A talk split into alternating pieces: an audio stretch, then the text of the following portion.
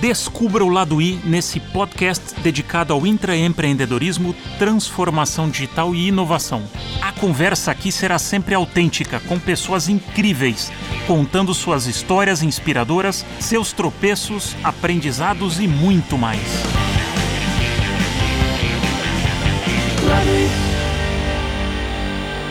Bem-vindo, bem-vinda a mais um episódio de O Lado I. Meu convidado de hoje é pai do Felipe, do Caio e da Mariana e vocalista da banda de rock Canoli S.A. Nas horas vagas, ele atua como presidente da Associação Brasileira das Agências de Publicidade, ABAP, e da agência Dentsu McGarren Bowen. Começou sua carreira em grandes agências como FCB, Loduc Lowe como redator, depois foi Chief Creative Officer, o famoso CCO, e presidente da, da JW Thompson no Brasil. Coordenou a comunicação do HSBC no Brasil e na América Latina por mais de 10 anos em 2010, recebeu o prêmio Caboré como profissional de criação, jurado em importantes festivais no mundo, como Cannes, onde também presidiu o júri da categoria rádio em 2017. Em 2018, passa a ser o primeiro ocidental a integrar o Creative Global Council da rede Dentsu.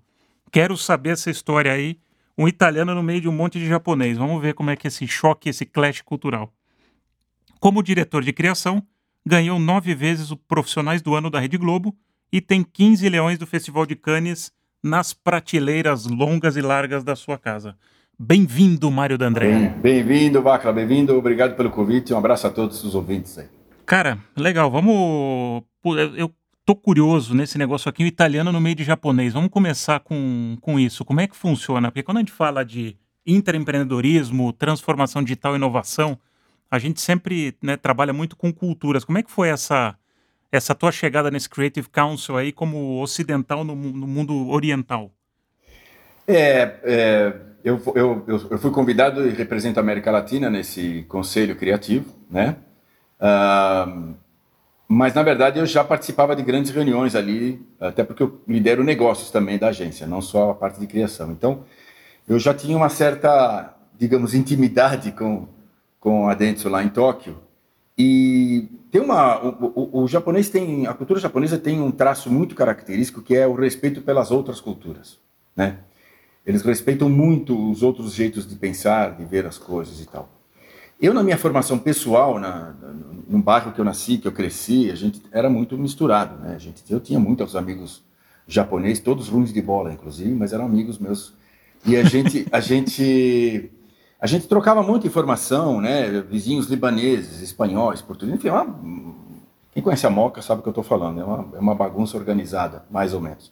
E então sempre tive muita facilidade de conviver com as diferenças e essa diferença sempre me atraiu. Então eu acho que o, aconteceu a recíproca. É, tenho muitos amigos lá, a gente fala direto.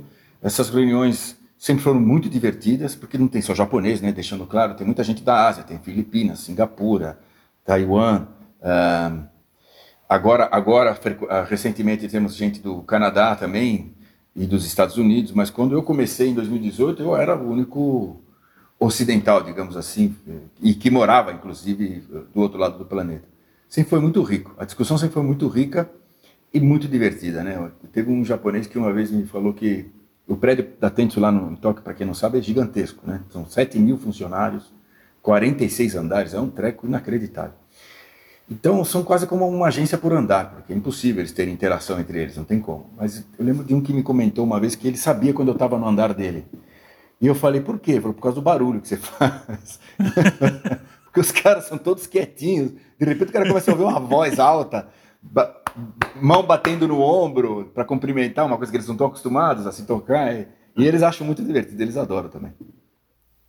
Legal. Você, e falando de, né, de diversidade de culturas, você escolheu desde muito cedo, desde, desde sempre você trabalha em agências. Por que essa vocação de, de depois de formado ir para agência? O que, que te atraiu no mundo das agências? Na verdade, eu fui para a faculdade tendo quase que absoluta certeza que eu ia fazer, que eu ia ser jornalista. Né? Eu sempre gostei de escrever, de ler. Uh, primeiro achava que ia ser professor de história. Depois eu cresci um pouquinho e falei, não, peraí, deixa eu ver direitinho essa história. Não, jornalismo. E entrei na FAAP na época para fazer jornalismo. Né? Na nossa época, o que eu achava muito bom, é uma pena que hoje não exista mais isso, os dois primeiros anos do curso eram básicos e eram iguais para todo mundo. o que dava uma formação bem mais sólida, geral, né? Então, história da comunicação, enfim, tudo aquilo que a gente sabe. Para depois de dois anos você escolher a carreira e a especialização. Quando eu cheguei na hora de escolher, eu, come... eu tinha começado a ter contato com amigos que trabalhavam em agências, ou que eram estagiários em agências, a ter trabalhos mais caindo para o lado da publicidade, e aí eu vi que meu negócio não era mesmo jornalismo, era publicidade. Porque a publicidade tem a, co a coisa de o dever de convencer alguém, não é só informar, né? O jornalismo informa. A propaganda tem que informar, mas ela tem que convencer você de alguma ideia, de algum produto, de algum serviço. Então, essa mania de convencer os outros sobre o meu ponto de vista eu sempre tive desde moleque. É, é, meus amigos diziam que eu devia ser advogado, porque eu sempre ficava enchendo o saco de alguém até o cara concordar comigo. É, aí eu falei, cara, eu acho que o meu negócio é propaganda. E aí, no último ano de faculdade, eu comecei a fazer estágio. Então, os primeiros três anos de faculdade, eu trabalhava em banco para pagar a faculdade, me sustentar e tal. Não tinha, não tinha moleza nenhuma, não. No último ano, eu tive que pular para estágio de agência. Foi isso que eu fiz. E aí entrei em agência e nunca mais saí. E o que que, quando você vê na, na agência, o que que tem na, na agência que te encantou tanto? Uh, primeiro, eu sempre gostei muito de causar reações. Né? Na verdade, eu sempre admirei quem tem o poder de causar alguma emoção, alguma reação em alguém. Então, eu sou o tipo do cara que quando ia no cinema, no moleque, tô falando com 12 anos de idade, 13 anos, eu olhava mais para a reação das pessoas no, na plateia do que para o filme em si. Né? Eu lembro, por exemplo, uma passagem, eu tinha lá meus, sei lá, 7, 8 anos, entrei escondido no cinema, porque não tinha nem idade para entrar, e era um filme dos Beatles. E, e o cinema veio abaixo, né? Todo mundo de pé, pulando, dançando. Eu, como eu entrei no, no já com a luz apagada para ninguém me pegar, é, eu sentei na primeira fila do, do, do cinema. Cinema de bairro. Para quem não sabe, cinema de bairro na época tinha 800 lugares, 900 lugares. Era uma, era uma estupidez, né? Não é o que a gente está falando hoje. Então tinha muita gente, as matinês eram famosas e tal. E eu lembro que eu tive que sentar na primeira fileira e quando rolava a música do filme, eu via aquela barulheira, eu olhava para trás e ficava abismado de ver, sei lá, 500 pessoas dançando, pulando de pé na cadeira, destruindo a cadeira do cinema. É, isso me causou uma impressão absurda, gigantesca. Eu falei, cara, quatro caras esquisitos com cabelo esquisito, uma roupa meio mequetrefe, os caras causam isso nas pessoas essa coisa de provocar reação sempre me encantou. E aí, daí em diante, sempre admirei quem tem esse poder, seja no cinema, na música, na, na literatura. E aí, quando eu entrei na, nas agências, eu comecei a notar que esse era um grande papel que a gente tinha. Com todas as ferramentas, e, enfim, todas as pesquisas possíveis e imagináveis, mudar aquele minuto da pessoa, né? mudar aquele momento da pessoa e fazer ela olhar para alguma coisa que ela não está afim de olhar.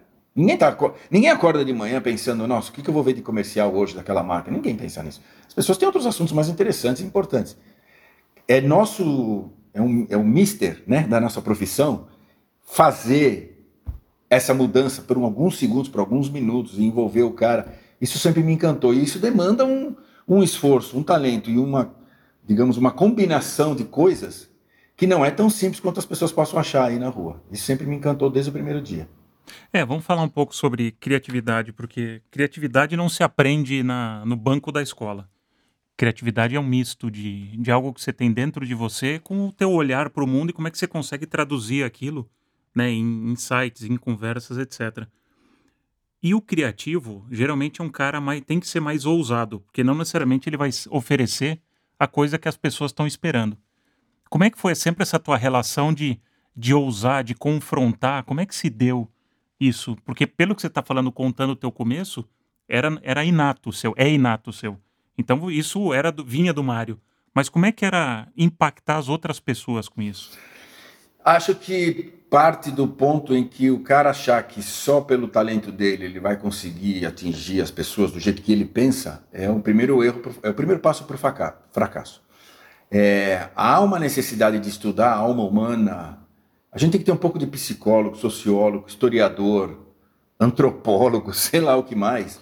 Porque só ser criativo, o mundo está cheio de pessoas criativas. A propaganda não é só isso. Tanto que eu não acredito que as, as ideias tenham que vir só do departamento de criação. De verdade, nunca acreditei nisso. Eu acho que é exatamente das diferenças e das discussões em torno de uma mesa, é, com pessoas com experiências diferentes e, e, e background diferente, é, que vêm as melhores ideias. Né? Então, você ter noção de que em determinado momento, se você falar tal palavra, ou tal música, ou tal, ou tal clique, você vai causar esta reação, você vai apertar o botãozinho certo cora no coração e na cabeça das pessoas. Isso demanda tempo, claro, ninguém nasce sabendo isso, experiências, eh, fracassos, obviamente, mas chega uma hora que você começa a entender como é que a cabeça do ser humano funciona. E é fundamental saber isso. Eu vou dizer por quê. Muito se fala em consumidor e as pessoas esquecem. Consumidor é uma pessoa. Ninguém acorda de manhã e fala, eu sou um consumidor. Eu sou o Mário, pai do Felipe, da Mariana, do Caio, enfim. É isso que eu sou de manhã. Ah, eu, eu, enquanto eu atendi banco durante muito tempo da minha vida, quando a gente ia falar de oferecer serviços para microempresa, por exemplo, para empresa em geral, PJ, né, que a gente fala na, ah, no jargão da, do, dos bancos, né, serviços PJ, eu sempre falava para meus clientes assim, de manhã, de, de, manhã cedo, o presidente, o CEO da empresa, ou o dono do, do boteco, quando ele acorda e se olha no espelho escovando os dentes, ele não é CEO nem dono do boteco. Ele é o Zé, ele é o João, ele é o, ele é o Vacla. A gente fala com ele primeiro, porque senão ele vai chegar no escritório dele, ó, não vai nem lembrar da gente. Isso guiou várias campanhas em rádio em algumas capitais na época. Por quê? Porque o cara indo de casa para o trabalho, eu ficava conversando com ele no rádio. Quando ele chegava no meio do escritório, ele já estava com a minha marca na cabeça e, e gostando do que eu estava falando. Então, esse, esse estudo da alma humana é fundamental. Para quem gosta de gente, propaganda é um baita de uma profissão. Para quem não gosta, vai para outra, bicho, porque não, não vai dar certo. É, não vai rolar. E é interessante que você passou por diferentes agências, diferentes modelos de, de operação, culturas. E também, se a gente for extrapolar isso, desde o começo da tua carreira até hoje, você deve ter falado com dezenas centenas de clientes diferentes. Então isso dá uma multiplicidade cultural. Como é que o Mário se encaixa? Como é que ele lê essa ou faz essa combinação de o que, que o cliente precisa, o quem é esse consumidor, essa pessoa e chega em algum resultado que é relevante para os dois, porque isso é uma, é uma dinâmica não tão simples. Não, não é. E aí tem um talento ou uma, sei lá, um, uma ferramenta, vamos dizer assim, que é fundamental para qualquer pessoa que trabalhe na nossa área, que é a empatia. Eu tenho que saber de verdade me colocar no sapato dos outros, seja consumidor, seja o cliente. É, e isso não é tão simples assim, né? A, a, gente tem que entender, muitas vezes eu lembro, eu, eu, eu larguei a propaganda por um ano, uma época lá atrás. Eu fui ser empreendedor, sócio de um, na época, meu cunhado tinha uma grande empresa, estava precisando de ajuda, eu fui lá trabalhar com ele. Depois de uns 10 meses, eu vi que eu era um horror de empreendedor e caí fora. Mas, é, mas a gente, essa pequena experiência só afirmou uma coisa que eu já tinha dentro de mim. Minha família vem de pequenos comerciantes. Meu pai sempre foi vendedor de café, de vinho, que seja, e minha mãe ela tinha uma, uma pequena confecção. Eu via, desde moleque, as agruras de empreender e de ter um negócio no Brasil. Bicho, empreender no Brasil é para maluco. Não tem outro nome. Tem que ser corajoso até o último fio de cabelo, se é que ainda tem cabelo. Porque, meu amigo, a quantidade de obstáculos que se colocam na frente do empreendedor no Brasil, seja de legislação, seja de tributário, seja de condições de mercado, de, de, de, de mão de obra, enfim, tudo que você possa imaginar, nada te ajuda. Nada. É sempre um obstáculo a ser, a ser ultrapassado. Eu vi isso muito de perto com minha mãe e meu pai. Aí depois eu tive essa, esse pequeno ato de um ano e, e só solidificou a, a, a, clara consciência que eu tenho de que as empresas têm um milhão de problemas para resolver. O marketing é só um deles. Importantíssimo, claro, muito importante. O marketing mal feito pode detonar um produto, a gente sabe disso. Mas a verdade é que o marketing não é o centro do universo de uma empresa e, e nem da economia mesmo. Não é, infelizmente. Gente, e propaganda então nem se diga, né? Porque está abaixo disso.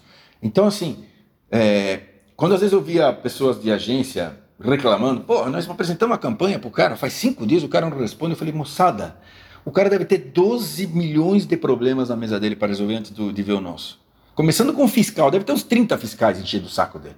Então, assim, vamos ter paciência porque a vida desses caras não é fácil.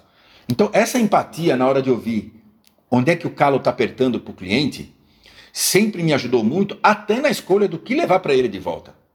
É? Eu sempre tive a, a, a alegria, ou, ou, sei lá, a sorte, de nas minhas agências que eu comandei, as equipes que eu comandei, o nível de refação das minhas agências foi muito baixo. Muito, muito baixo. Ah, Ah, fomos brilhantes 100% das vezes? Não, eu sei que não. Provavelmente não. Mas naquele momento era aquilo que o cara precisava e era aquele o limite daquela empresa ou daquela marca ou daquele executivo. Então a gente precisa ter essa empatia, bicho, porque senão a vida vai virar um inferno. A vida vira um inferno dele e nossa. Sim, sem dúvida. E mergulhando um pouco nisso, eu imagino que ao longo da tua carreira você deve ter se encontrado com, com clientes, com de, às vezes um personagem dentro da empresa que contrata a agência onde você está, que é extremamente inovador, ou tem uma visão mais acelerada que a empresa e quer usar a agência até para ajudá-lo a se empoderar, a se instrumentalizar para levar um, alguma coisa adiante. Mas aquilo tem algum choque com, com a empresa.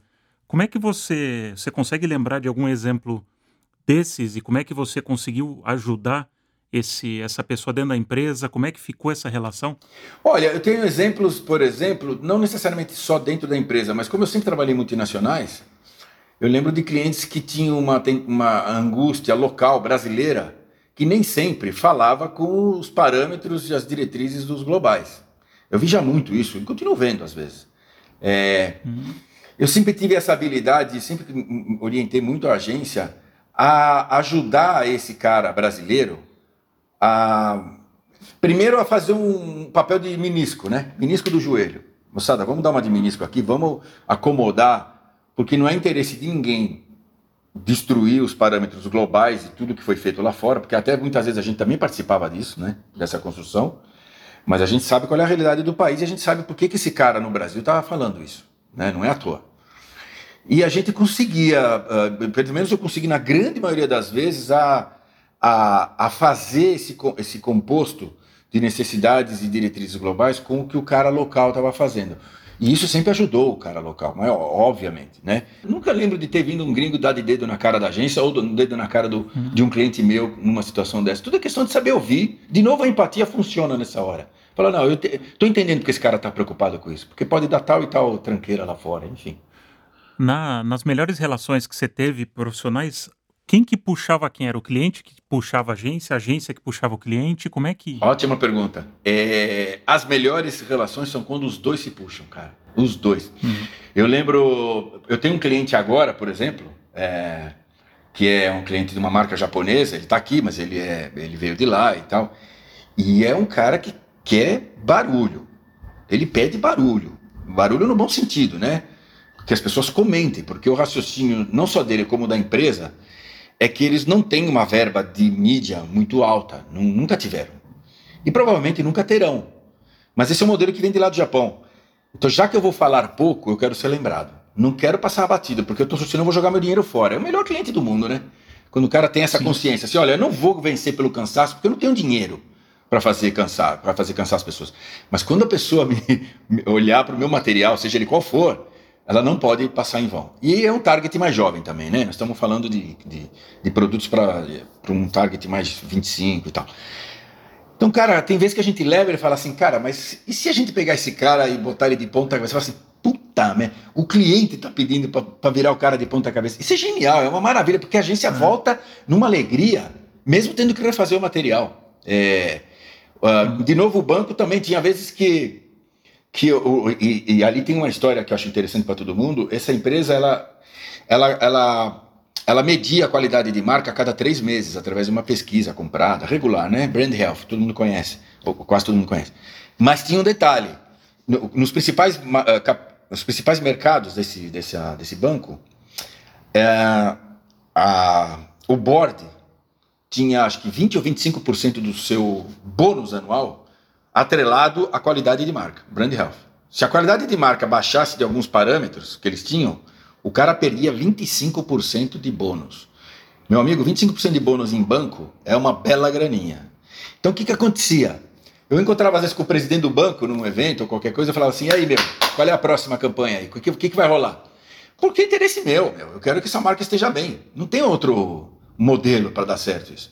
É, então, é, é, é, é, tem, existem modelos e ferramentas que fazem o cliente se interessar pelo assunto e puxar a agência. E aí cabe a agência atender o quanto antes, ou se antecipar, levar coisas. Lógico que a gente teve campanhas que não foram aprovadas, mas, mas a, a, eu estou falando de, de, de, refação, ou de joga tudo fora, começa tudo de novo. Olha, eu conto nos dedos que, que aconteceu isso com a gente. Legal. E você, há pouco tempo atrás, você comentou uma palavra que eu queria explorar um pouco mais, que é fracasso, porque a gente olha ainda as agências e as, as agências como tal, né, historicamente vem do modelo de publicidade mais tradicional e Cannes era o grande, né, a grande vitrine, ou ganhar o leão, etc. Só que para chegar no leão, você tem que vai dar várias cabeçadas, vai vai ter fracassos, vai vai ter que vencer medos. Como é que é essa jornada também? Vamos falar um pouco do lado se tem o lado A, que é o lado né, do ganhar o prêmio, tem o lado B, que é aquele lado que fica um pouco embaixo do tapete dos fracassos. Como é que foi? O que, que o fracasso é, ajudou o Mário a crescer? O que, que o fracasso ensinou para o Mário ao longo da carreira? É, eu acho que tudo, acho que cada vez que você senta com alguém para conversar, eu sempre tive muito, muito prazer em aprender, né? E sempre tive sorte de cruzar com pessoas uh, generosas no sentido de, de, dividir conhecimento. Né? Pouquíssimas vezes eu, eu cruzei com executivos ou profissionais que guardavam para si o que pensavam para não dividir conhecimento. Eu nunca, pouquíssimas. Então eu tive sempre muita sorte. E faz parte desse conhecimento o fracasso, não tenha dúvida. Inclusive em prêmios, né? Porque as pessoas falam muito, ah, o cara ganhou X leões, o cara... e os que ele não ganhou? E a quantidade de esforço, de trabalho, de dinheiro, de equipe, uh, de, de, o cliente estar tá crente que vai sair com um leão embaixo do braço, sei lá qual prêmio, e nicas. Quantas vezes? Quantos anos eu passei em branco? Ixo, é, é, é duro, porque você fala assim, pô, ano. E é sempre assim, né? Você fala, ano que vem eu não vou escrever porra nenhuma, ah, não quero mais saber dessa história. Daí três meses você já esqueceu e tá querendo experimentar, fazer coisas novas, enfim. Isso faz parte da, da, do aprendizado. E acho que o fracasso na vida real, que é muito mais grave, obviamente, também faz isso. Você, quando você nota que deu errado, a primeira reação fala assim, Pio, nunca mais eu vou fazer isso aqui. E depois de um tempo você começa a falar, pera um pouquinho, mas deu fracasso exatamente por quê? O, o japonês tem um modelo que é o chamado Kaizen, que chama-se é a melhoria contínua, e a gente aprendeu isso quando eu entrei na, na em 2014, e eu acho isso genial. A cada job feito, a cada campanha no ar, a cada projeto, se senta por algumas horas, duas, três horas, e se faz um Kaizen. O que, que é? Um, é um negócio muito simples, onde você tem todos os tópicos daquele projeto e você põe lá xizinho, bolinha, triângulozinho. Aí você vai saber o que, que deu merda, o que, que funcionou e o que, que foi genial. Porque na próxima, você tem que olhar para isso. É, o, o, o japonês ensina a não começar do zero nunca. Você não pode começar do zero. Tudo que você passou no último projeto tem que te ajudar a fazer um projeto melhor na próxima vez, seja o mesmo produto ou não. Então, assim, é, a história da melhoria contínua que, que eles usam no processo de produção, a agência adotou essa melhoria contínua, aqui, é, é, a indústria automobilística lá no Japão usa muito, a gente usa dentro da agência e acha que as pessoas têm que usar para si. Gente, as pessoas não podem ter vergonha de dizer deu merda e também não podem fingir que não aconteceu nada e toca o barco não, não mudou nada. Não, você tem que rever. Uh, e às vezes o fracasso tem a ver com temperatura ambiente, né? Eu lembro de uma campanha minha que, que dava um baita resultado no 0800, na época que todo mundo comprava alguma coisa para o 0800. As vendas no 0800 explodiram e as vendas no balcão não, não davam nada. Aí a gente não estava entendendo nada, tiraram a campanha do ar. Aí a gente, por conta própria, foi entender e deu uma de cliente misterioso. Aí a gente notou que o gerente tinha outro target para atender ou para atingir. Então você ia lá para comprar um seguro, ele empurrava outro. E aí o número caía. Então, se você fala, cara, como é que eu controlo isso? Não, não controla, mas você tem que ter uh, conhecimento das condições de, de, de, temperatura, pressão, né, do, do, local onde você fecha um negócio. Nesse caso, era, era tudo, derrubava todo o esforço da campanha. Então, por isso que eu digo que a gente tem que conhecer absolutamente tudo do negócio do cliente, além da história do, do consumidor em si. Legal. Tem duas palavrinhas aí que se fala muito no, no mundo dos clientes. Eu queria o teu olhar para. Vamos olhar isso dentro do mundo das agências. Vamos falar de inovação e transformação digital. Tem se falado, discutido muito isso, como né, as marcas, os clientes fazem. E as agências? O que, que você vê, falando, você pode falar com o presidente da BAP ou, com, ou dentro do, do teu negócio, na tua experiência, como é que você vê as agências incorporando mais inovação e a transformação digital? O que, que isso significa na prática para as agências? Bom, a primeira significa, a primeira coisa é, é uma transformação na forma de agir, uh, na forma de responder, né? Uh, né a gente, porque para quem não é da, da, área, vai. A gente antes a gente fazia uma obra de, de arte, né? Eu estou comparando. Né? O que a gente fazia era como uma galeria de arte. Eu expunha minhas ideias na parede, o consumidor olhava, passava pela frente do meu quadro, no caso a minha ideia, gostava não gostava, falava, muito legal essa campanha dessa marca, e ia embora. Hoje o que a gente faz é arquitetura. Não é mais expor uma ideia.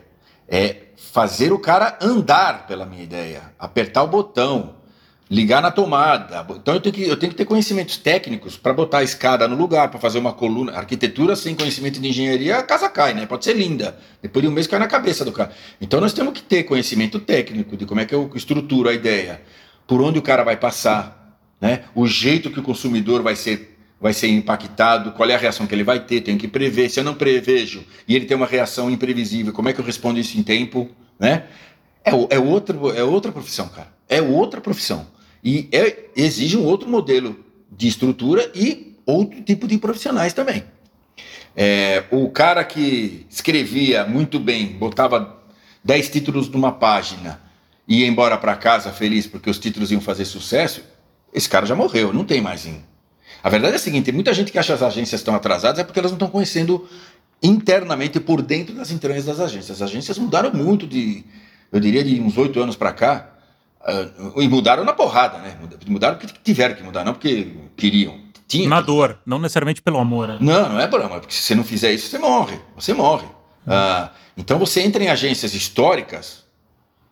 Se você, eu como presidente da BAB, muitas vezes eu vou nas agências porque a gente tem reuniões, tem que conversar e tal. E às vezes agências que fazia tempo que eu não entrava, né?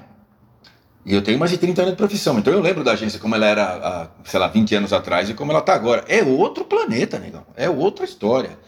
Ah, eu estou muito feliz de ver o quanto as agências eh, se mexeram, se movimentaram. Ainda acho que a percepção está um pouquinho distante da realidade, pelo menos, vamos falar aí, as 50 maiores e tal. Ah, acho que os clientes vêm respondendo bem a isso, e eu tenho números para isso, vou, vou, te explicar por quê. Ah, tem uma pesquisa, aliás, praticamente a única pesquisa no mercado que fala com CMOs e tal, é feita de dois em dois anos, pela Scopen. Uh, se não me falha, é de dois em dois anos. Se não me falha a memória, em 2014, quando eles eram perguntados sobre quantas agências os atendiam, uh, os 100 maiores anunciantes na época, se não me engano, eram 4,3 agências, em média, tá? 2014. 2016 caiu para 3,6. 2018, agora, a última, caiu para 2,6 ou 2,8. O, o, o cliente está começando a se sentir seguro para diminuir a quantidade de interfaces e fixar em uma, duas agências. E por que ele está fazendo isso? Claro, tem o lance do custo, gastar menos dinheiro, sim. Mas também eu tenho, eu consigo fazer isso, né? Porque se eu não conseguisse, eu não diminuía. Então as agências estão conseguindo integrar absolutamente todas as expertises a ponto de cair de quatro e pouco para dois e pouco. Eu estou falando em seis anos, cara, é muito rápido. Então isso é uma prova de que as agências estão se entregando e lógico que tem muito para melhorar. E, e, a gente nunca vai estar perfeito, porque até porque o mercado é muito ágil, né? Cada semana, agora na Covid, então, planejamento de agência é semanal, né? Assim como dos clientes também. A cada semana é um susto. É, mas eu, eu acho que as agências estão sim já bastante antenadas com a nova economia, com esse novo tipo de consumo. Eu sempre falo isso, é um novo tipo de consumo, não é um novo consumidor. Eu sempre falo isso. Ele consome de outro jeito. Agora, é o mesmo cara eu, o melhor exemplo é, é meu, pessoal. Quando meu filho teve a sua filha, né? Eu tenho uma neta, há três anos atrás, dois e meio. Quando ela nasceu, ele tinha, sei lá, 30, não sei. É, a cara de pavor dele, quando ela nasceu, era igualzinha a minha cara quando ele nasceu. Eu tinha 24 para 25 quando ele nasceu. A cara de desespero, fala, que cacete eu vou fazer agora, bicho? Tem um bicho que depende de mim, esse ratinho branco aqui depende de mim. O susto, depois de 30 anos, é o mesmo os medos, os, os, receios, os sonhos, o que ele deseja para a filha dele. Tenho certeza que é a mesma coisa que eu desejo para minha filha e os medos também. O homem, o ser humano não muda, cara. É, é, o que muda, claro, é a forma que eu expresso isso, é a forma que eu atendo esses desejos. Então, eu acho que nesse sentido as agências estão bem antenadas, sim. Legal. Interessante. Quando você vê o. Vamos falar, porque você está hoje dentro do network global e você trabalhou em outros networks grandes, que têm grandes metodologias ou metodologias globais. Você, como um cara inquieto, que sempre foi, como é que você navegava dentro desses, às vezes, silos ou pacotes mais fechados? Como é que o Mário conseguia trabalhar com isso e, fazer, e impor o, o que ele queria fazer? Muita conversa, né? É, muito ponto de vista, muito debate, ouvir muito também, porque eu tive essa sorte, né? Eu aprendi muito com, É, eu trabalhei sei lá, eu só trabalhei em uma agência nacional. A minha vida inteira eu trabalhei em multinacionais, na prática, né? É, pelo menos de 25 anos para cá, mais. Então, a gente tem muito a aprender com os caras, com ingleses, com americanos, e agora eu estou aprendendo muito nos últimos seis anos com a, com a cultura asiática, digamos assim. É, então, você achar que porque você é brasileiro, eu sou bom de bola, eu sou bom de improviso, isso foi a primeira coisa que eu aprendi com os gringos. Improviso, caramba, para não falar outra palavra. Esse negócio de improviso que o brasileiro valoriza é uma bobagem, uma besteira. Não existe nada improvisado numa empresa multinacional, numa agência multinacional, e nem nas artes. Se você olhar um stand-up comedy, de qualquer comediante, ah, comediante americano, que são os reis do stand-up, eu adoro ver stand-up. O cara fica lá uma hora e meia falando coisas, piadas, contando histórias engraçadas, você tem a nítida sensação que ele está inventando tudo na hora. É absurdamente ensaiado. Eu vi alguns pessoalmente lá fora, assisti, e o cara volta pro palco para fazer cenas de cobertura quando estão filmando, como foi o caso da última vez que eu fui. O cara repete a piada, cara, até a respiração é a mesma. Você fala assim, porra, eu achei que o cara tinha tava improvisando uma piadinha que nada, é tudo ensaiado. E aí eu aprendi com os gringos que quanto mais você ensaia, mais segurança para improvisar você tem. Qualquer imprevisto numa apresentação, só para dar um exemplo, você está seguro do que você está falando, você vai sair fácil do, do problema. Então, a gente tem que ouvir muito, aprender muito e tentar quebrar certas resistências. Você chegar e falar assim, ah, no Brasil não é assim, isso não é argumento. Porque o chinês pode falar a mesma coisa, o irlandês vai falar a mesma coisa. Então, ou você tem dados, fatos, provas. Então, por exemplo, quando eu vou para pelo menos quando eu ia, né? Porque agora não sei quando que isso volta, mas enfim. Quando eu vou para o Japão, normalmente eu levo uma apresentação de como está o país. Não falo só de propaganda. Como está o humor do, do brasileiro, como está a economia, enfim, o PIB, a produção de comida, a produção de carro. Eu levo. Você fala, mas por que, você faz isso? Porque senão, a hora que eu for falar, então, no Brasil, tal ponto de vista não funciona, o cara já tem um histórico que eu dei para ele, para ele entender o que eu estou falando. Ficar falando eu acho que. Aliás, em japonês eu acho que não tem tradução para eu acho que. Essa expressão não existe em japonês. Ou é ou não é. Ou você prova ou fica quieto. Bacana. Então, vamos ainda entrar um pouco mais no tema metodologias, que a gente estava falando aí das né, metodologias de networks. E agora a gente tem sido, nos últimos anos, invadido pelas metodologias ágeis. E independente do, do nome, tem várias. Para mim, o que vale é o princípio. Porque quando você fala da metodologia ágil, o princípio é você retirar a hierarquia você está colocando todas as pessoas na mesma posição, com, a mes com o mesmo poder de, de opinar e trabalhando em colaboração. Colaboração sempre foi uma palavra muito usada na, na agência, mas existia uma hierarquia.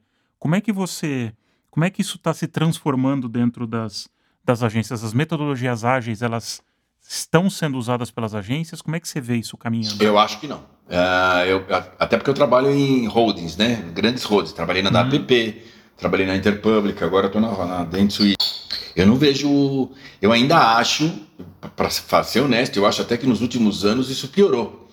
É, os grandes conglomerados acabam criando padrões de comportamento, reportes, uh, reuniões, é, que às vezes você olha e fala assim, mas isso no final do dia produz o quê para o meu cliente. Eu não acho que a gente está sendo esperto o suficiente. Eu estou falando isso é um problema global, tá? Não estou falando uhum. só no Brasil. Até acho que o Brasil, até pelo, pelo jeito brasileiro e pela agilidade do mercado, porque aqui as coisas acontecem todo dia, a gente é um pouco menos até do que um, do que um pensamento global. A gente até, acaba até dando uma diminuída nisso aqui.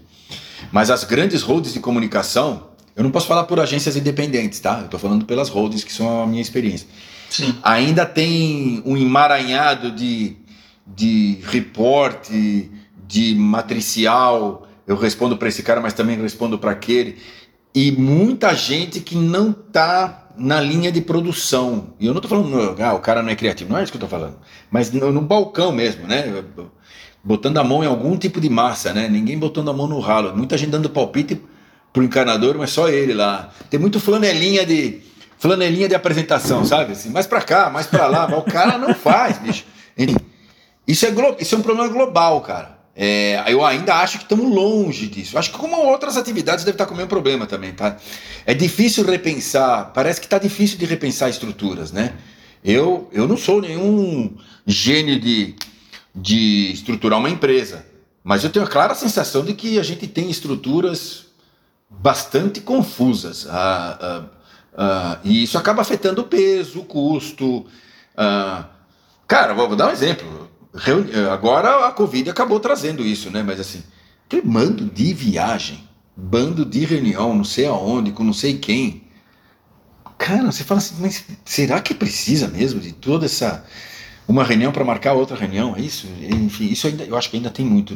Não deve ser só em propaganda, é. viu, bicho? Não deve ser só em propaganda, não. Sim. Não, eu posso te falar, eu vivi um, um veículo há não muito tempo atrás e eu vejo os veículos também com essa dificuldade, porque quando você se confronta com medo, a tendência ou você solta e assume um risco ou você se fecha.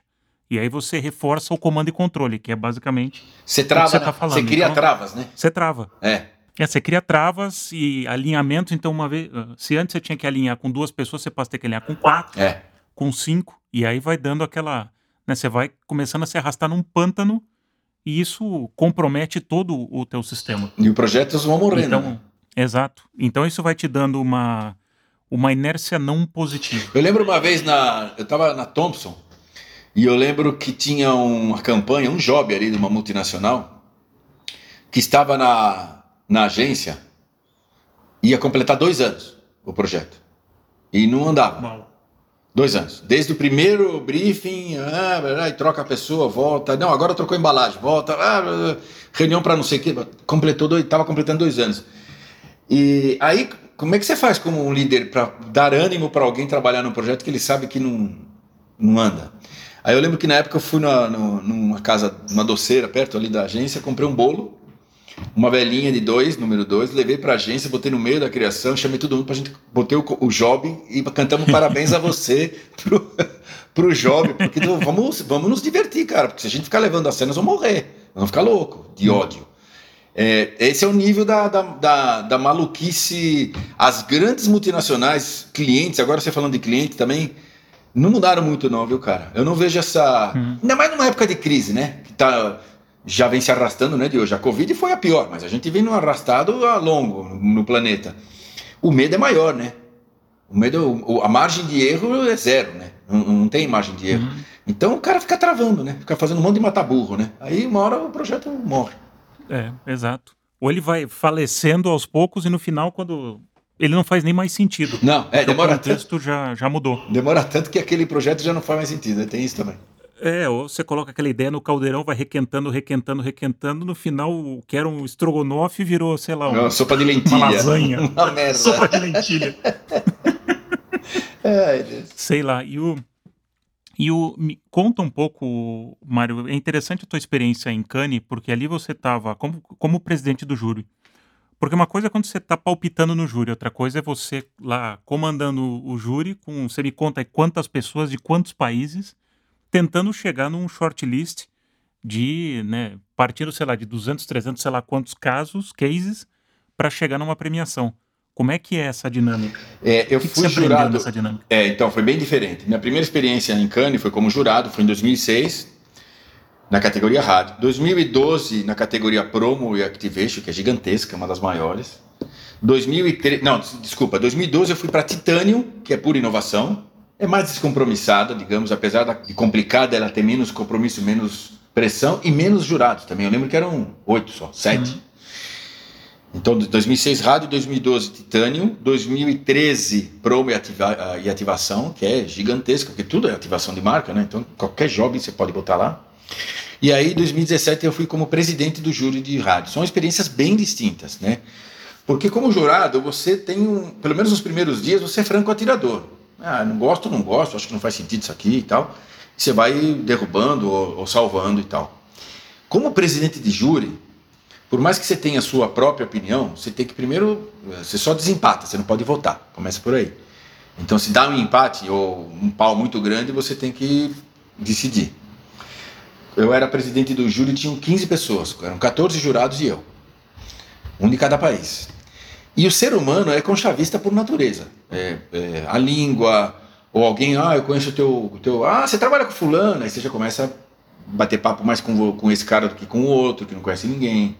Os asiáticos. Ou seja, na chegada já foram montando as tribos. Já, né? formam, já formam as rodinhas. É, como é a vida, né, bicho? Na escola era assim, no trabalho é assim. Não é porque o cara tá pensando em fazer. é natural. E aí os caras de língua anglo-saxônica, que é mais natural da língua deles, naturalmente se juntam. Então você tem o americano, o inglês, o australiano, o, o, o, a, às vezes o, ne, o neozelandês, quando é que eles entendem, porque o inglês do neozelandês nem os caras mesmo entendem, mas tudo bem. Ah, é, é, natural que eles se juntem. É, é, é, por natureza humana mesmo, não é? Só que isso é um puta de um perigo, né? Os asiáticos, por exemplo, se ferram nessa hora, porque eles são muito quietos, normalmente eles são mais tímidos, principalmente japonês e chinês e tal. Então, você como presidente de júri, você não pode deixar que o cara que tem o domínio da língua, está se sentindo em casa, é um festival inglês, apesar de muita gente não sabe. Ah, mas é o festival de Cannes na França. Não, não, é um festival inglês. Cannes é só o lugar. O festival é inglês, a comida, inclusive, aquela coisa, é inglesa e tal. É, você tem que você tem que ter muito equilíbrio para não deixar um cara. E naturalmente tem pessoas que falam mais, né? Eu falo pra cacete. Aí tem um cara na mesa que não abre a boca. Você não pode, você não pode deixar o cara ser levado. Aí eu lembro de, como presidente do júri, ter mandado gente trocar de lugar, por exemplo. Né? Se eu tinha lá, sei lá, agora não vou lembrar, mas tinha dois caras sentados um do lado do outro que ficavam cochichando e detonando tudo que eles viam um com o outro. Só que as pessoas ouviam. Eu não tive dúvida. No dia seguinte, mandei, você senta aqui, você outro aqui, senta do outro lado da sala. Parecia Bedel de de pré-primário, mas não tava nem, eu não estava nem um pouco preocupado com a reação deles. Não gostaram muito, não, mas não estou nem aí. Senão o negócio não anda, porque o presidente do júri é o primeiro a entrar, o último a sair, tem que ficar olhando as notas, tem que ficar olhando se tem alguém detonando por, por uh, má fé. É, é, um, é bem complicado. E ao mesmo tempo você tem que manter um certo humor. Isso eu sei fazer bem, graças a Deus. Por quê? Cara, você entra às oito e meia da manhã e às vezes você sai à meia-noite. É do, numa sala fechada, sem janela, com uma comida sem vergonha, é, um café pavoroso. Você fala assim, puta, meu, se a gente não der risada, nós vamos daqui a pouco estar tá se dando facada aqui. E você tem que gerar uma influência, uma autoridade por, por consenso. Você não pode impor a tua autoridade. Na verdade, eu estou citando esse, esse caso porque para mim é como se fosse um mini experimento de qualquer empresa. Porque você está lidando ali com muitos conflitos, com pontos de vista completamente diferentes você faz as mini tribos exatamente como você faz dentro das empresas e você tem uma liderança que precisa tirar o melhor dessas pessoas. Você tem um objetivo. É quase um, você tem um sprint ali que você precisa. Você tem um tempo para correr aquele processo. Tem que entregar. Eu tinha um job para entregar, né? Eu tinha que entregar um shortlist depois de dois dias, depois de mais três dias eu tinha que entregar as medalhas, o Grand Prix. Você tem um job, um KPI para entregar e um prazo é muito curto. E você tem que navegar entre as diferenças. Acho que essa é a expressão. Você tem que uhum. navegar entre as diferenças e ir juntando. Mas é muito gostoso. Para quem, de novo, quem gosta de gente, quem gosta de ouvir coisas que nunca ouviu na vida, quem gosta de ouvir comentários divertidos ou não, é, é, é de novo, é um, é, um, é, uma, é um exercício de sociologia genial você estar num júri. Eu sempre adorei. Mas como é que você ia quando você tinha os. Porque imagino que um ou outro case tinha uma discordância absoluta dentro da, da sala. Como é que você lidava nessa então, hora? Tenho, Nos grandes aconteceu, conflitos. Aconteceu com umas duas ou três vezes e a sala está bem dividida. Bem dividida. Uhum. Aí eu era obrigado a botar a minha opinião antes de votar. Então o que, que eu, eu fazia? Mas isso não é regra, depende do presidente. Tem presidente uhum. que gosta de deixar o pau comer e depois ver o que faz. Eu, quando via que estava muito dividido eu dava a minha opinião pessoal aí como jurado, não como presidente, sobre o case. E aí voltava de novo. Se a gente visse que não mudava nada, continuava dividido, porque as pessoas mudam muito de opinião. Eu fazia às vezes, dava, sei lá, nota baixa, aí o cara me explicava, falava, puta, mas o videocase não me deixou claro isso e tal, não sei o quê. E sem o menor pudor, falando, nossa, tem razão, puta, tem um negócio legal aí, vamos, vamos discutir melhor. Tem pessoas que não tem problema de, de mudar de opinião. Tem gente que não, não, quer dar o braço a torcer. Isso é da natureza humana, uhum. né? Então, eu sempre falo, né? Não adianta você bater no cachorro, ele não vai miar. Você vai pedir pro maldito do cachorro, mia maldito. Ele não vai miar. Não perca seu tempo. Então você tem que olhar ali quem vale a pena explicar e quem não adianta nem perder tempo. E aí você, eu fazia a minha explanação sobre o que eu achava do case, para cima ou para baixo, tanto faz, e voltava de novo. Às vezes mudava, às vezes não. Se empatasse, aí era função minha votar. Fica ou não fica? Eu votava, usava o meu direito de voto, ou não, né? Isso aconteceu várias vezes. Mas aí faz parte do. Isso é regra clara para todo mundo. Aí o cara não pode uhum. chiar, pô, o, o, presidente botou o case para dentro, ou tirou o case. Tá desde o primeiro dia explicado de que se empatar, o presidente desempata. Sim, porque se a gente tratar, vamos trazer agora, tirar de, de cana, vamos colocar isso num, sei lá, num tipo de trabalho que deve acontecer bastante com você. De repente você recebeu um briefing, fez um trabalho, voltou para apresentar, tá aquela pessoa que brifou e todo o board da empresa ou tem mais gente. E aí, de repente, a maioria das pessoas vota contra. Não, esse briefing está errado, essa ideia não tem nada a ver. E aí você se depara com esse muro. O que que, como é que você lida com esse tipo de situação? Porque isso eu imagino que tem, acontece. Ah, já aconteceu várias vezes. O trabalho morrer por discordância total desde o primeiro primeira linha do, do, do briefing. É, hoje diminuiu bastante isso porque hoje o pessoal até está se cobrindo mais. Até acho que com o tempo o pessoal vai sacando que esse briefing tem que ser um pouco mais claro e fechado. A gente tem agora tem os debriefings, tem empresas que pedem para você fazer debriefing e aí no debriefing você a, a, a, gente tem também clientes que a gente leva caminhos, não leva campanhas. Então aí já é a hora de que alguém fale assim: peraí, peraí, peraí, nós estamos indo para tudo errado. Claro, quando dá tempo, né? Mas é, é, preferível ter esse checkpoint antes de sair fazendo campanha feito louco, ou seja lá o que for o projeto. E eu acho que as empresas deviam usar. Eu não sei se elas usam isso em outras áreas das empresas, mas no marketing tem muito marketing usando esse checkpoint. Ou eles têm, um, têm uma expressão que eu mal consigo falar. Ah, tissue session, uh, sessão lenço, sessão choradeira. É. Eu acho isso muito bom, porque assim, vamos chorar agora para não chorar depois. É, ajuda muito, muito. Uh, e aí tem que envolver o maior número de pessoas possível, porque senão o cara da, senão o cara da distribuição ou o cara da, do, do, da, do, da estrutura de vendas fala: Meu, mas se vocês botarem isso no ar, eu não consigo entregar nesse tempo. Sei lá, estou chutando uma bobagem aqui. Esse tipo de discussão é muito importante para evitar. As grandes empresas estão fazendo isso. Então, esse susto gigantesco hoje diminuiu bastante, pelo menos pelas nossas experiências. Mas eu concordo com você, se você, mesmo dentro de uma agência, né? Chega uma hora que metade da criação vai para um lado, outra metade vai para o outro, ou, ou, ou, ou diferente. A, a, o planejamento quer ir para um lado e a criação quer ir para o outro e tal. E aí eu tinha uma expressão que eu usava, que eu sempre usei com, com os mais íntimos, eu falava assim, a bunda na janela é a minha. Então, bicho, é o seguinte. Se sair bobagem, o primeiro a tomar porrada, você ser eu. Então eu tenho no mínimo o direito de decidir para onde nós vamos. Porque se tiver errado, aí eu até tomo porrada na, na boa, porque fui eu que disse. Agora, se eu não estou confortável, eu não vou topar fazer um negócio que depois eu sei que não vai dar certo. É, e aí é o líder, né, bicho? Desculpa, não tem, não tem outra. É o cacique que vira e fala para a tribo: vamos para cá, porque se a gente for para lá, os cowboys vão matar a gente. Tem uma hora que você vai ter que fazer isso. Não tem jeito. Uhum. Eu não acredito de verdade. É, em decisões uh, quando a coisa é muito conflituosa, eh, chega uma hora que você vai ter que você vai ter que uh, falar, bom, vamos por aqui e vamos fazer o melhor dentro desse caminho, porque senão nós e vamos morrer todos juntos ou chegar do outro lado do rio juntos, mas vamos por aqui. A gente agora está né, se a gente está gravando esse papo bem no, no meio, no final, a gente nem sabe desse túnel aí que a gente está atravessando, dessa pandemia, e isso colocou em cima das agências uma pressão, né? O digital veio muito mais forte, metodologias ágeis, outros comportamentos se manifestando. O que, que isso traz de, de pressão, na tua opinião? Quais são os, os grandes gatilhos aí que estão sendo disparados nas agências? Eu não sei se é gatilho disparado, mas é aceleração de problemas e tentativa de encontrar uhum. soluções. Né? O digital é, é, ele derrubou muitas remunerações, né? as margens das agências porque pelo modelo mesmo, do, de, de, pela, pela forma que o digital funciona, não é ah, sacanagem, não, não é, é que é o modelo mesmo. Você precisa de mais gente, gente especializada, não é uma mão de obra fácil, de verdade, por incrível que pareça. Uh, você erra mais, né? Você tem que ter mais gente porque a agilidade tem que ser maior, então você tem que responder mais rapidamente. É 24 por 7, bicho. Digital, é, você bota a campanha no ar às às 8 horas, às 11 tem um nego no, na rede social falando bobagem, você tem que estar preparado para resolver. Isso demanda uma mão de obra e um custo que as agências estão hum, uh, pagando ainda, o, o, preço por isso. Não acho que as remunerações estão sendo.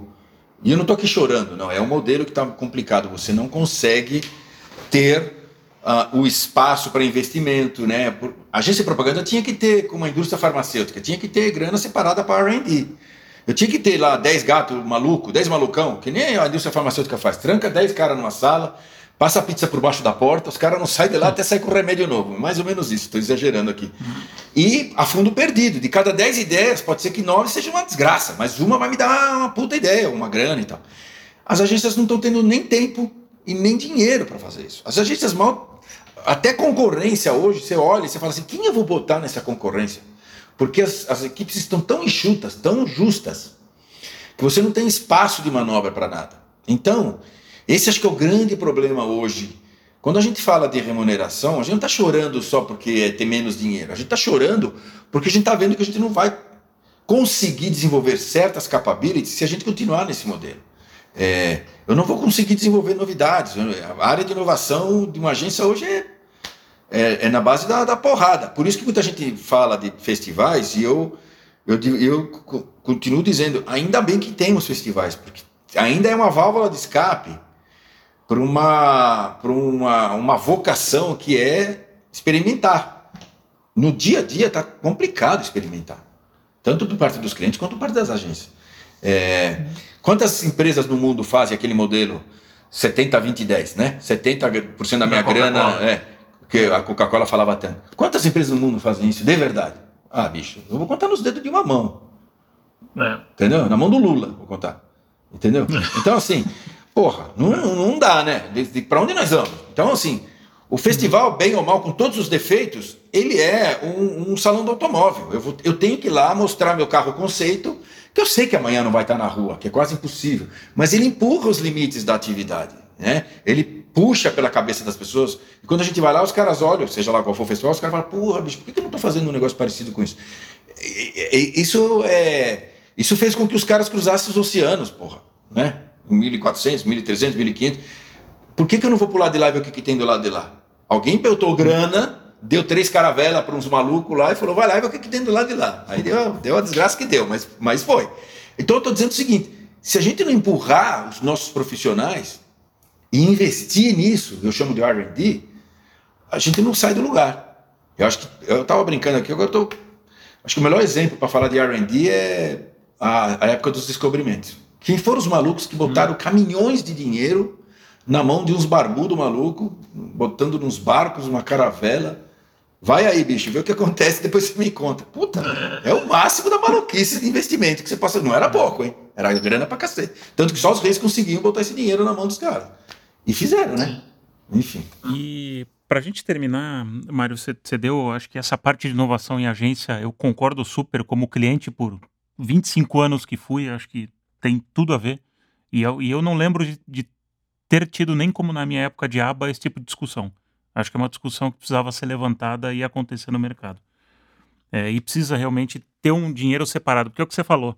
Na velocidade, na quantidade de, de coisas que estão acontecendo, se você deixa para a hora que vai dar uma diminuída, não vai acontecer nunca. Não, é pi vai ou você separa. É, vai piorar. É, ou você separa esses 10 loucos e joga na sala, ó, isso aqui deixou de ser um War Room agora e vai ser o Innovation Room. É. E aqui vocês vão ficar explorando o futuro. E o que sair, né? Tanto é que eu, eu gosto de dizer que o 10% aí do, do dinheiro eu chamo do what the fuck money. Porque se der certo, deu, se não der, aprendeu não, não tem dinheiro perdido. É um dinheiro que, na pior das hipóteses, você vai aprender pra caramba. Mesmo que, mesmo que você dê tá errado. testando. É, mesmo que dê errado. Exatamente. E ali você não tem KPI. O KPI é fazer. É. É você ter um insight, conhecer, ter solidez naquilo que você está testando, mas faz. Se deu errado, tudo bem. O que, que a gente aprendeu? E dentro do teu modelo japonês, né, realimenta a organização e segue. Não precisava nem necessariamente ter uma equipe separada. Podia ser mais simples. Toda vez que eu passo uma grande campanha, eu como cliente, Toda vez que eu passo uma grande campanha, assim, você me traz o plano de mídia com todos os KPIs atendidos, os, né, até porque os grandes clientes sabem mais ou menos o que vai acontecer no plano de mídia. Eles fizeram 200 uh, projetos, então eles sabem. Né? Mas olha, eu quero algo nessa campanha, me traga algo que seja uma ativação, uma, uma mídia ou um formato, algo que eu nunca fiz. Era só botar isso nos briefings. Você ia ver hum. a festa que ia ser. Não me traga 100% do que eu já conheço. Me traga 5%. Você vai me trazer 20 peças? Uhum. Me traga uma peça ou uma mídia que eu nunca fiz na minha puta vida. Pronto. Uhum. Já ia começar a conversa de outro jeito. É, eu confesso para você que eu tentei fazer isso, não, não, não, não deu certo. Né? não, não vinha. Uma das agências grandes eu desafiei exatamente mídia. Eu falei, eu quero uma coisa que nunca foi feita, não tem KPI, eu preciso, parecido com aquele cliente que você falou, eu quero gerar memorabilidade. Sim, barulho. Porque é uma marca que tem, tem sido muito consistente, mas tem tido pouca memorabilidade, está só batendo na alcance e frequência. E deixei a mídia absolutamente livre. É aquele briefing, tem esse dinheiro, não vieram coisas. Primeiro que demorou muito e não vieram coisas. Então, acho que muitas vezes as agências, talvez, eu estou aqui fazendo uma hipótese, tem uma inércia de só entregar o, o basicão, a hora que você joga alguma coisa eu odeio a expressão fora da caixa, mas alguma provocação, as pessoas ficam um pouco né, correndo e todo mundo batendo na parede e não sabe bem como é, lidar é, bom, com aquilo. É, é, é, normal mesmo. As agências têm que ter nas equipes, seja ela qual for, gente com um mindset um pouquinho diferente, que topem esse tipo é de, de, desafio e que gostem, porque tem é. que gostar. Eu tenho na minha equipe um japonês que eu japonês japonês, eu, eu, eu trouxe ele do, do, Japão. Ele é diretor de inovação. Eu criei o cargo e dei para esse japonês. E ele veio exatamente com, com essa missão já há alguns anos. E os grandes cases da agência de inovação sempre tem a mão dele. Porque ele naturalmente ele pensa assim. E ele senta junto do meu, do meu VP de criação. Olha só, o meu, meu vice-presidente de criação, não estou vendendo minha agência aqui, só como raciocínio. O meu vice-presidente de criação comanda uma equipe gigantesca, do lado dele, sentado do lado dele, está esse diretor de inovação, praticamente fazendo dupla com ele. Para quê? Para impregnar esse DNA de, e se fizer assim? A gente precisa uhum. ter gente que, que pense desse jeito. Não é? Exato. O mala, um provocador, um, um inquieto. É o mala. Você fala mala, é, para mim o provocador, o inquieto, aquele que é o inconformado. Esse cara é importante. E as grandes coisas criativas sempre partiram de alguma de algum inquieto. É isso, é isso. É, Para a gente terminar, Mário, uma última pergunta. Você tem um, um, um, posto privilegiado ao longo dessa da carreira de ver como prestando serviço para muitos clientes e viu aí várias transformações do mundo. Hoje, se você fosse hipoteticamente sentar na, na, numa cadeira de comando de um cliente, de uma empresa, o que você faria para ativar a inovação, o intraempreendedorismo, essa inquietação das empresas, para elas saírem dos, desses lugares confortáveis? Onde que você acha que está um pouco o caminho, o segredo? Acho que a primeira coisa é fazer uma, um assessment de tudo aquilo que vai impedir eu fazer algo inovador. Quais são as travas que eu tenho dentro da minha empresa, na minha relação com a minha agência, na minha relação com os outros departamentos da, da empresa? Quais são as travas que impedem? Porque eu acho que um bom começo para se começar a ter coisas inovadoras é eu tirar o não da frente, né? Então assim, onde que os quais são os, os, os lugares, os mataburros de ideia? Onde é que está o mataburro? Aqui sempre vai aparecer um não aqui. Vou dar um exemplo besta, pelo amor de Deus, porque eu tenho vários amigos da área. De repente, no jurídico. Jurídico, se a gente levar o pé da letra, não, vai, não vou conseguir fazer isso. Então, vamos sentar com o jurídico e tentar. Ó, vamos fechar aqui um, um acordo. Essa gavetinha aqui, você deixa eu fingir de louco? Qualquer coisa, se der algum problema, você diz que você não sabia. Até lá, qualquer porra dessa. Mas você tem que começar a eliminar as barreiras, os nãos, em, dentro da empresa e na relação com a sua agência. Né? Por que, que a sua agência não, não, não traz. Tem que conversar com a agência. Por quê? Ah, porque não te dá dinheiro, estou te pagando. Eu vou te pagar. Eu vou te pagar por, eu vou te pagar um FII de inovação. Sei lá, estou chutando. Eu vou te pagar. Não tem mais desculpa. Ah, o que me dá dinheiro é outras, outras outras áreas da minha ativação e, eu, e aqui eu não consigo, eu boto um monte de gente trabalhando e no, no final do dia, porque a gente tem que lembrar também, todo mundo tem chefe, né? Todo mundo tem PNL para entregar, não é só a empresa, a agência também, né? Eu sempre brinco, todo mundo tem chefe, até o Papa tem chefe, é Deus. Então o Papa tem que é. entregar lá o númerozinho dele. Então, é, então a gente tem que entender o lado da agência também, ou do, do, seja qual for o fornecedor do veículo, enfim. É, mas eu acho que a primeira coisa é esse divã. Por que, que não acontece? Onde é que trava? A segunda coisa aí, o segundo passo é talvez o incentivo mesmo. E às vezes o incentivo é um negócio bobo. Às vezes é uma, às vezes é uma viagem para Caxambu, bicho, sei lá, qualquer porra. Mas é, é algo que tire do dia a dia. Porque inovar é tirar do dia a dia, é sair da rotina. Né? E se você mantém o mesmo modus operandi, você não vai ter um resultado diferente se o processo é o mesmo. Não vai conseguir. Então, enfim, é, eu acho que são as duas coisas que eu faria primeiro. Legal. É, na, na tua primeira, eu tinha uma, uma sigla que eu usava, usava de brincadeira nas empresas onde eu passei, que era o DPV, que era o Departamento de Prevenção de Vendas. Então, então tinham, tinham vários DPVs dentro da empresa. Ai, é, e não a gente vender, tinha que dar volta no, nos caras. O cara já sabia. É, exatamente. É, exatamente. Então, não, não, não. É, coloca o não na frente. Aí você pergunta, mas por que não? O cara nem sabe por que não, né? Mas é não. Mãe de nada, né? Porque Mãe sempre foi não. Mãe de é. E no caso do, do, jurídico, que eu gostava de usar também sempre quando. Porque é um dos departamentos e tem razão, né? Porque são claro, os caras claro. que têm que ser muito sólidos nos argumentos. É. E eu brincava com eles, eu falava: olha, o não eu já sei. E agora você tem que me ajudar a como dar a volta nesse não. Porque eu não sei, eu não tenho as, as, as técnicas e Domínio o conhecimento lei. que você é, tem. É, é. Exato. Então me ajuda a dar a volta. E sempre saem coisas boas. Mas, Mário, eu queria agradecer super pelo, pelo papo.